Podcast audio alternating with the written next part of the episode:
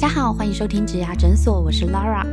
这个节目里，我们会讨论履历面试技巧，分享职场人际难题，还有各种职缺和产业的解析，以及优秀的工作人物专访。希望可以陪你度过职业倦怠的苦闷，走过转职焦虑的彷徨。让我们一起闪闪发光吧！Hello，大家好，欢迎收听职涯诊所，我是 Lara。今天呢，我们要来介绍文创产业呢如何在数位媒体上，例如像 Podcast 上面呢，也能够大放异彩，注入一个新的生命。所以，我们今天非常荣幸邀请到 GK 爸爸原创故事绘本 Podcast 的主持人 GK 爸爸来到现场。Hello，Hello，我是 GK 爸爸，我的节目叫做 GK 爸爸原创故事绘本。那今天很高兴可以来到植牙诊所的节目来接受访问，呃，希望今天可以聊得很开心哦，感谢大家，欢迎 GK 哦，因为 GK 爸爸最近真的应该是非常的忙，变成了破千万下载的 Podcaster 之后呢。你很难约，还好吧？对，还好。活动很多啊，就看你线上线下的活动。等一下一定要好好来跟我们分享，到底你是怎么从。文创商店的老板转型成为儿童故事绘本，现在 Podcast 界的天王，你知道很多小孩都以你为偶像吗？对，不敢当 天天王的。对 啊，我女儿当成天王的。我女儿把你的那个 QQ 猪的那个绘画的那个卡通的明信片啊，当宝一样，每天都给我贴在那个冰箱上，还问我什么时候可以有下一张。好好，我们今天真的很开心，GK 爸爸来到现场。等一下呢，也希望你可以跟我们分享一下你精彩的转职跨界的故事。另外呢，我们在现场呢也邀请到了第二位来宾，他目前呢是大一的学生，让我们欢迎龙龙。Hello，大家好，我叫龙龙，目前就读世新大学广播电视电影学系电视组一年级。嗯，我本身对于文创还有 podcast 或是新媒体，其实也算是有兴趣，嗯，所以希望能够从 GK 爸爸的身上学到一些东西。太好了，我们真的很谢谢龙龙来到现场，因为呢，他是一个非常有想法的学生，所以今天刚好呢，就是安排龙龙来到现场，可以跟 GK 爸爸做一些交流。因为 GK 爸爸他之前不是在 podcast 界的嘛？对，之前是。做文创品牌大概做七年，是的，而且他本身也是文创商店的老板，所以他怎么样去用素人素人的角度去跨界到 Parkes 界，而且还是儿童原创故事的这个先驱，哎，真的哎，那时候儿童的 Parkes 刚开始起来的时候，蛮多人都是用授权的故事去做配音的创作。但你算是原创故事的先驱，对不对？对，算是因为那时候通常大家都是就是直接念绘本的故事这样。对，那原创故事这一部分，其实那时候呃一些团队也都还没进来，所以我算是比较早的。对啊，我记得当时原创故事一最早一开始的时候，就是看到您的节目，很多爸爸妈妈都受惠，因为有你写这么可爱的节目让小朋友听，我就觉得哎还蛮。特别的，然后后来过了一年多，才发现说你的节目慢慢的、慢慢的已经破千万的下载了，这真的是很不容易的一个成就。所以我很好奇啊，就是到底是什么样的契机，会让 GK 爸爸你从这个文化产业七年，然后突然转为数位新兴媒体 parkest 的创作者？真的是无心插柳哎。因为当初这柳怎么插的？文创品牌那时候是经营了七年嘛，然后这最后就是到了一个有觉得是瓶颈的地方了，那就想说让自己先休息一下。什么样的瓶颈？营运上已经有点困难了，所以我那个时候就有考虑说要不要先休息一下，或是呃刚好又遇到小孩就出生了，刚好就是在那个瓶颈的时候，小孩又出生了，那小孩需要家里有人照顾，那那时候就想说，那我就。我就先在家里休息好了，先停止那个品牌的营运，然后在家里休息带小孩，外再接一些 case 这样子，先思考一下。您当时做这个文化产业的时候是代理吗？也是原创，也是自己创作的商品，自己创作的角色插图去做成各种的周边商品，这样成本可想而知。对，因为你不是代理品牌，你又是自己去做这个。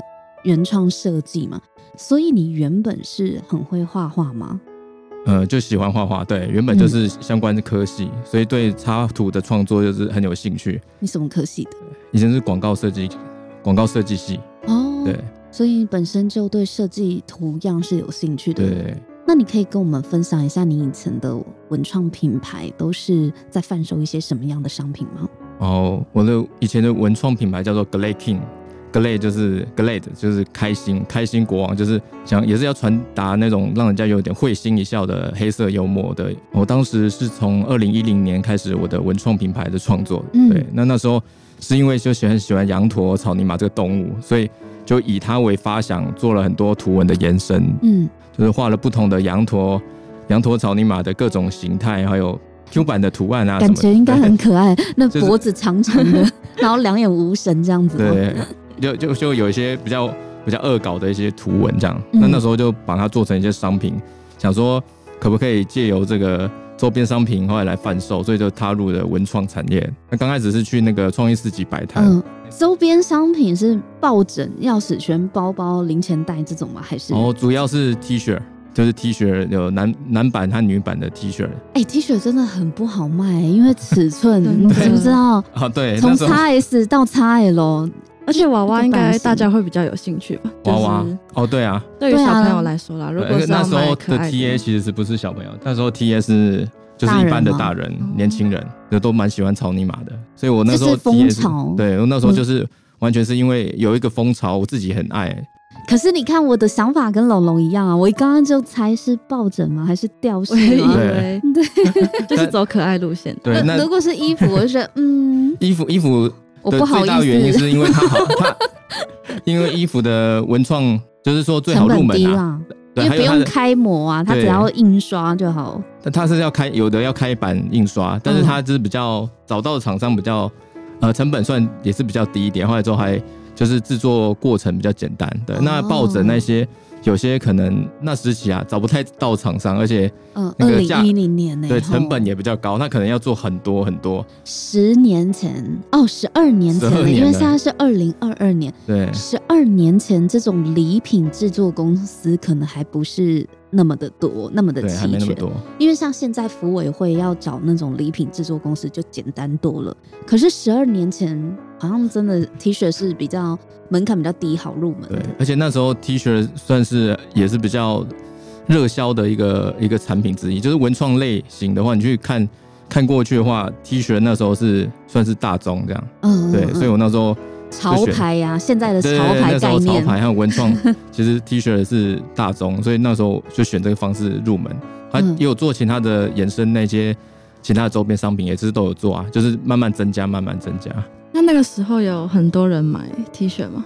去创意市集就有，创意市集就蛮多人买，因为创意市集就是摆摊。那但是我们那时候比较特别是，其实有八成都是观光客，因为我们那个我们是可能在西门红楼摆摊嘛，那。很多观光客啊，就各自各个国家来的，他们来到这边会觉得说，哇，这是当地的创作艺术家做出来的，对，那他们就觉得很有兴趣，而且价格他们就不会觉得有点高这样。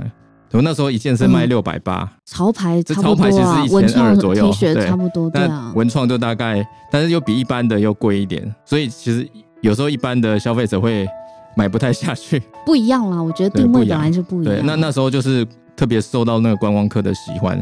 所以在那个市集，其实生意还还还不错，对，就做市集大概摆了四年，三四年了。哦，对，每个礼拜都去摆摊。那后来呢？后来没有在市集摆摊吗？哦，后来就是因为要开店了，就因为市集就是效果还不错嘛。对啊，你做到开店呢，这样应该是很好的业绩啊。那瓶颈在哪里？瓶颈就是开店之后就瓶颈了。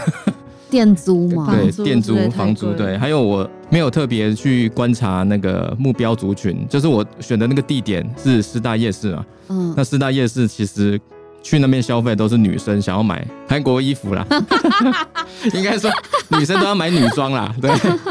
对，正韩服饰，正韩服饰，那你几乎九成都在卖，所以大家女生来这边是想买韩韩韩国的衣服嘛，就是好看的衣服，女生的衣服，对，那文创商店。对他们来说不会想买的东西，可是可是师大夜市也蛮多很有设计感的小店。对，有对，对不对？其实有。那龙龙，我去逛过师大夜市吗？有，但是我觉得那边的竞争压力可能会太大，因为就都是在卖衣服。但如果你没有做的很起眼的话，基本上大家可能就是路过而已。像我自己的，就是女生去师大夜市，基本上也都不会看文创类的东西，就比较少。对，就还是会被那些。你应该店应该要开在红楼附近吧？啊，对啊，西门町对不对？对，会比较好吗？龙龙觉得，我觉得不会，西门町热闹的多了。我觉得文创西门红楼那附近就 OK 啦。对，就是要靠近原本摆摊的那里。你是什么时候在师大开文创商店的呢？大概是二零一五年开始在那个师大开文创商店的。二零一五年，对，所以七年前，二零一零年创业嘛，所以差不多快五年的时间才开店这样。对，就发现生意没有去那个创意市集摆摊来的好。店租当然是最大的问题嘛，还有一些营运上的成本会会比那个摆摊复杂多了。对，因为摆摊就是摊位费，你只要。商品自己扛去就好，商商品自己送过去，再过去装这样。但摆摊就是办摊位费而已，而且他那边观光客很多。那四大夜市就也有观光客，但是没有到那么多，很少。是是，我觉得四大夜市不是吃观光客的。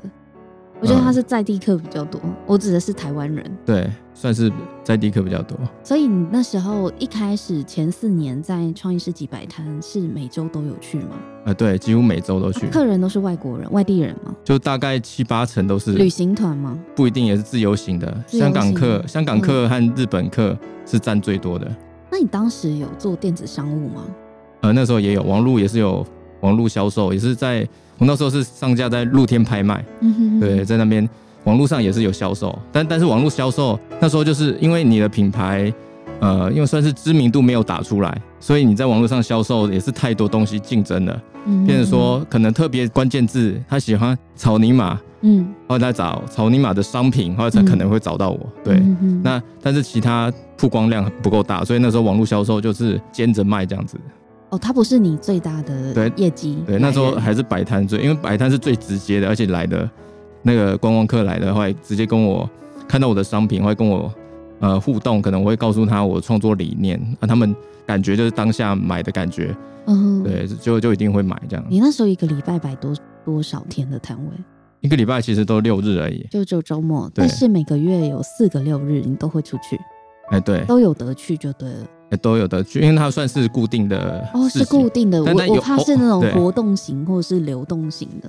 有有的是，但是偶尔就有时候那个报名不一定报得上，嗯，对，所以就有时候会去别的市集，也会去华山啊，或者其他的，也有一些是音乐会啊什么的，也会去参加这样。但那西门红楼是那时候是固定每个礼拜都有。所以你二零一五年的时候发现你的成本暴增，利润可想而知，应该就是会被稀释掉，会下降嘛？对，是因为这样子，所以你才考虑把店收起来吗？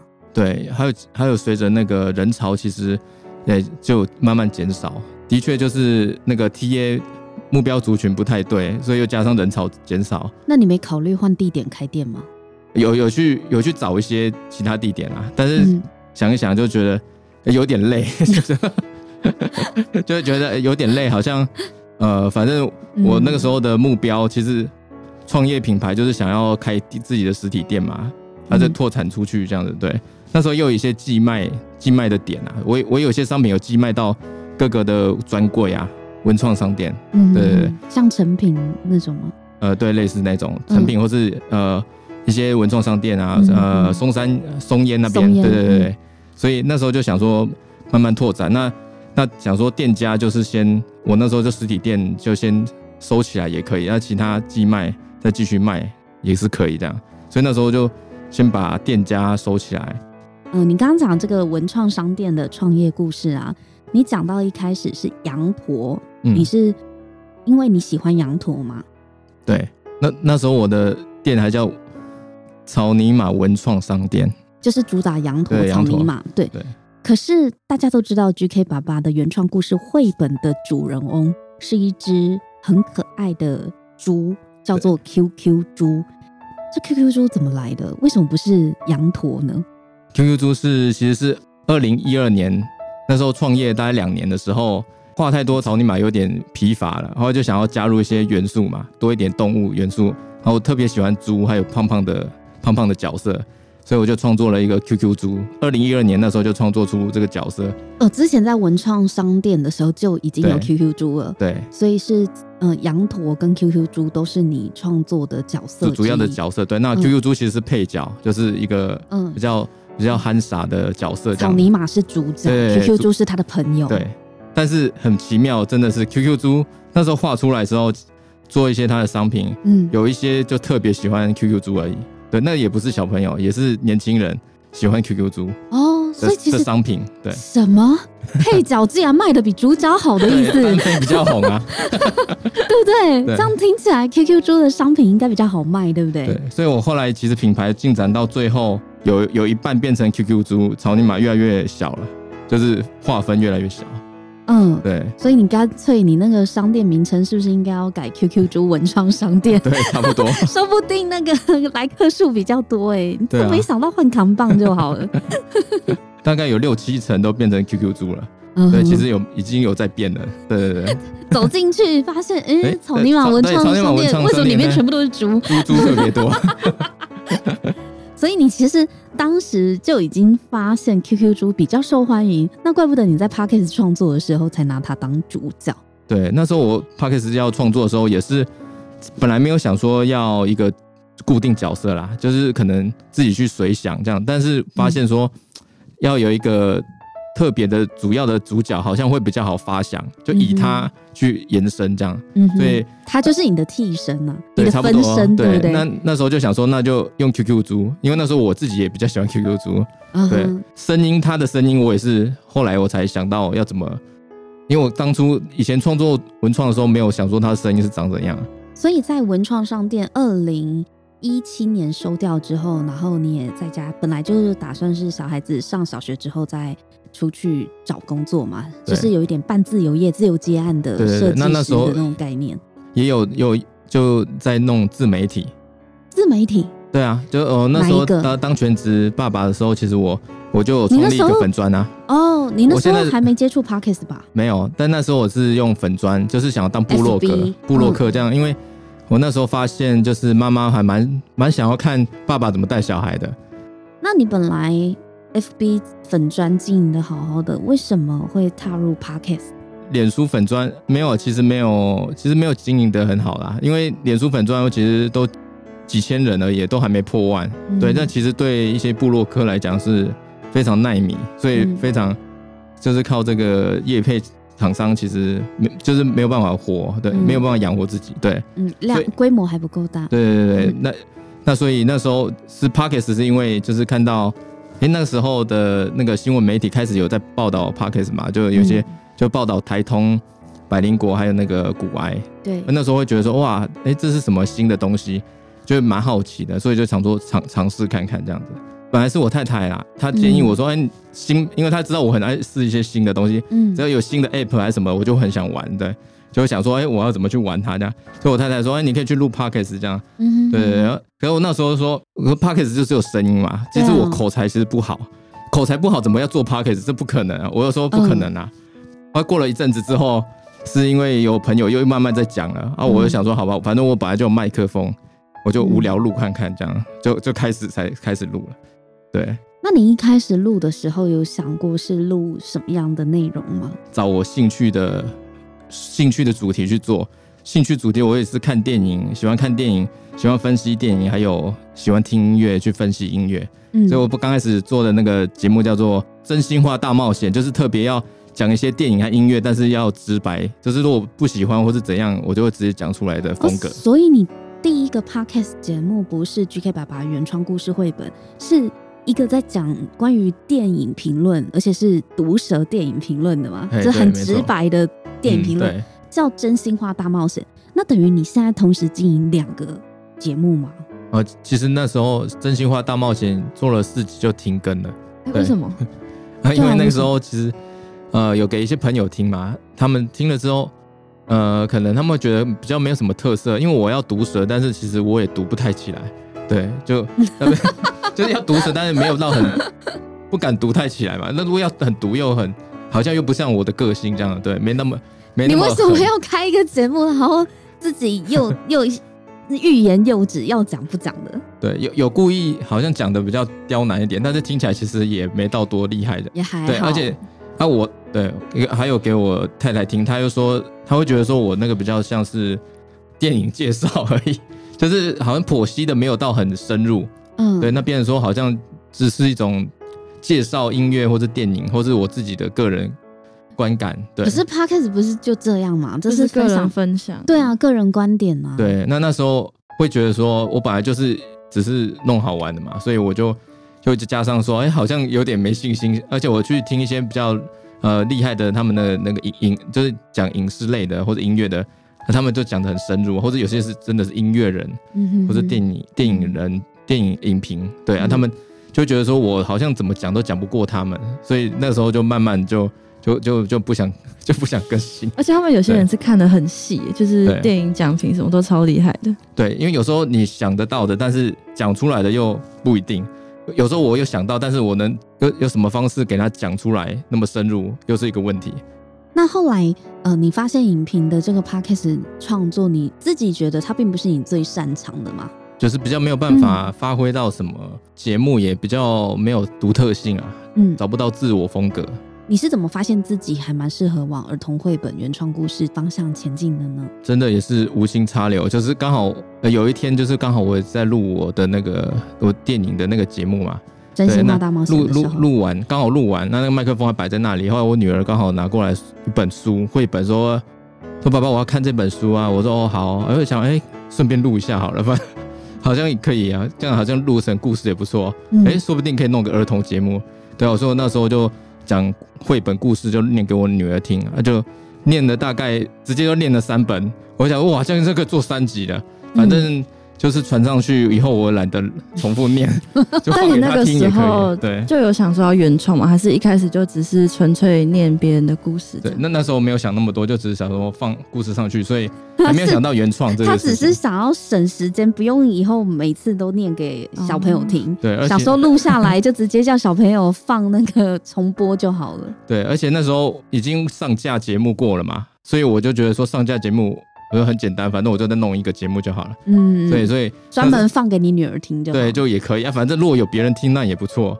嗯，那就这是个很简单的想法。后来放上去，大概放了三集，放上去之后，我就开始有去加入一些 p o c k s t 的创作社团去交流。或者有人就聊到说，哎，不能这样子放绘本故事在那个节目上，因为要经过出版社的授权才可以。如果他们发现，可能会请你下架之类的。嗯，对。那那时候我就想说。这这样子，这样我这三集好像也不行哎。对呀，因为你没有谈到授权。